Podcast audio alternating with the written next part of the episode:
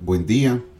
Estamos en el podcast número 8 de cómo aprender a hacer una mejor oración de las manos del mejor maestro, Jesús.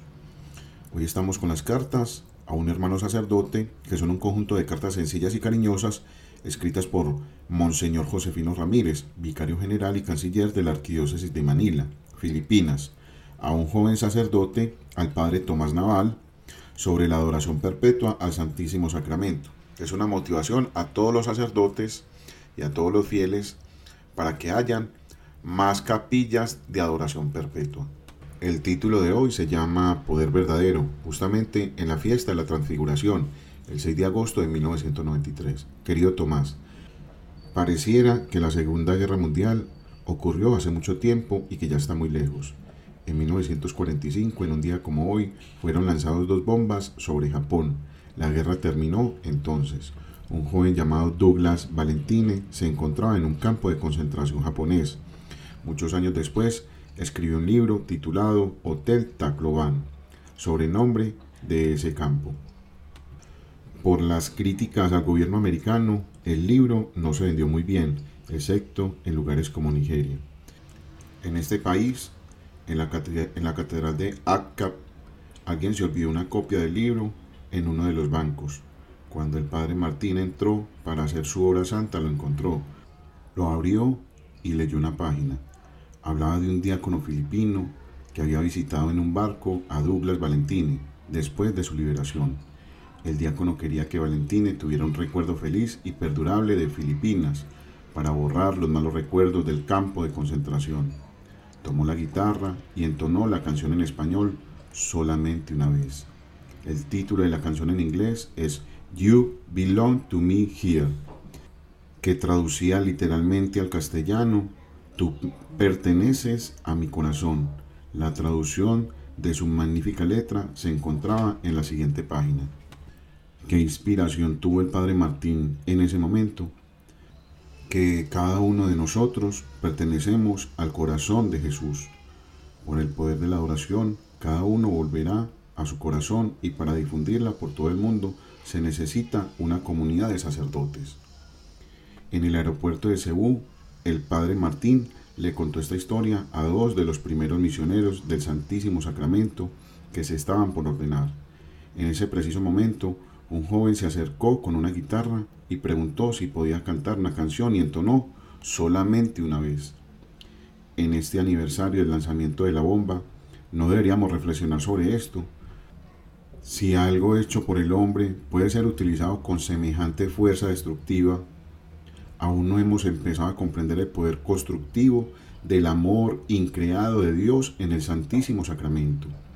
Pedro, Santiago y Juan presenciaron la transfiguración de Jesús en el Monte Tabor. El mundo entero presenciará la gloriosa transfiguración de Jesús en el Santísimo Sacramento y tendrá el efecto exactamente opuesto al de la bomba lanzada en Nagasaki habrá una explosión de energía divina que liberará el poder de su amor y renovará la faz de la tierra. Entonces el mundo verá el poder verdadero.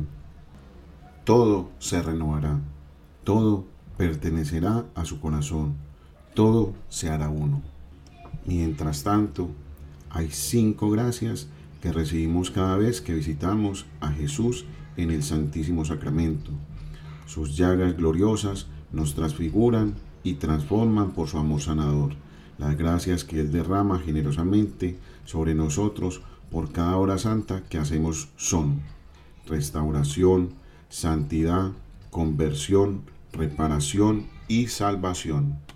Por esta razón, querido Tomás, igual que todos los que estamos escuchando todo este podcast, como Pedro, debemos exclamar ante su divina presencia, Señor, qué bien que estamos aquí. Oh, Señor, qué bien se siente estar aquí. Fraternalmente, en su amor eucarístico, Monseñor Ramírez. En la medida de todas nuestras posibilidades, debemos buscar de ir donde Jesús Eucaristía, a buscar esas gracias que Él nos promete cada vez que estamos en adoración con Él, a recibir esas gracias para nuestras almas, para nuestras familias, para nuestra sociedad, para nuestro país, para nuestro hermano, porque solamente allí encontramos la fuerza, esa fuerza de Dios para poder amar, para amar como Cristo, para poder encontrarnos a través de nuestros hermanos, encontrar el rostro amoroso del Padre. Nadie entiende ni comprende cómo podemos encontrarnos con el Señor si no es a través de nuestro hermano. ¿Cómo podemos amar si no tenemos a quien amar? Necesitamos a nuestros hijos, necesitamos a nuestros padres, necesitamos a nuestros amigos, a nuestros compañeros de comunidad, a nuestros compañeros de estudio, de universidad, a, tantas personas, a nuestros vecinos, a esa persona que es un habitante de calle, a esa persona que tiene, que tiene hambre, que no tiene con qué comer, que no tiene con qué vestirse. El Señor permite todo eso para que seamos cada vez más santos, porque esa es la posibilidad que el Señor nos abre para que llegamos al cielo. Esa es la posibilidad más grande, pero solamente podemos tomar esa fuerza para amar a través de la adoración eucarística. Solamente mirándolo a Él a los ojos y que Él nos mire a nosotros, podemos tomar esa fuerza, porque esa fuerza no la tenemos nosotros. Nosotros amando como ama cada persona es un amor imperfecto. Tenemos que amar perfectamente como ama Jesús. Aquel que antes de partir el pan, antes de, de, celebrar la Eucaristía, antes de, de ser pan y vino, lo primero que hizo fue lavar los pies de sus discípulos.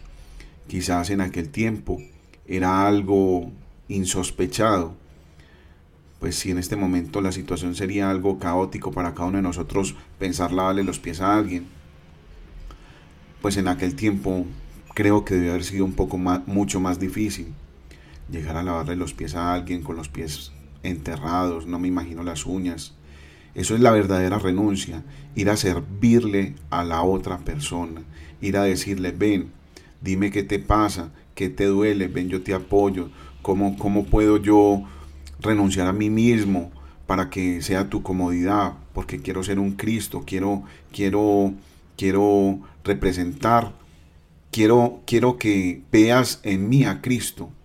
No quiero que veas a, a mi persona, no quiero que veas a mi ser, quiero que veas a Cristo en mí. Por eso renuncio a mí mismo, a mis egoísmos, a mi posición, a la altura, al creerme más, al, ser esa persona que mira por encima del hombro, a la alta sociedad, al que se monta en un carro, al que tiene un título, al que, al que gana X dinero, al que tiene X estudio, y llegar y ponerse de rodillas. Y sí, quítate tus zapatos, tus medias, tus chanclas, Descubre tu alma. Dime en qué te puedo ayudar. Y quizás mirando tus heridas, esos chuzos, eso que te maltratan. Ahí es donde realmente somos los verdaderos cristianos. Ahí es donde realmente entendemos cuál es, el, verdadero sentido de ser un verdadero cristiano. Después de que lavamos los pies al más necesitado, es cuando vamos y partimos el pan.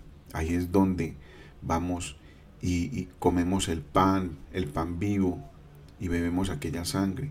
La adoramos, pero la adoramos desde el Espíritu. Y el Espíritu tiene un sentido de fraternidad y de amor con el hermano. Y después de Dios, nadie como María. Bueno muchachos, espero que este mensaje el día de hoy pueda ayudarlos a comprender más la voluntad de Dios en nuestras vidas. Que la gracia de Dios esté con cada uno de ustedes. Feliz día.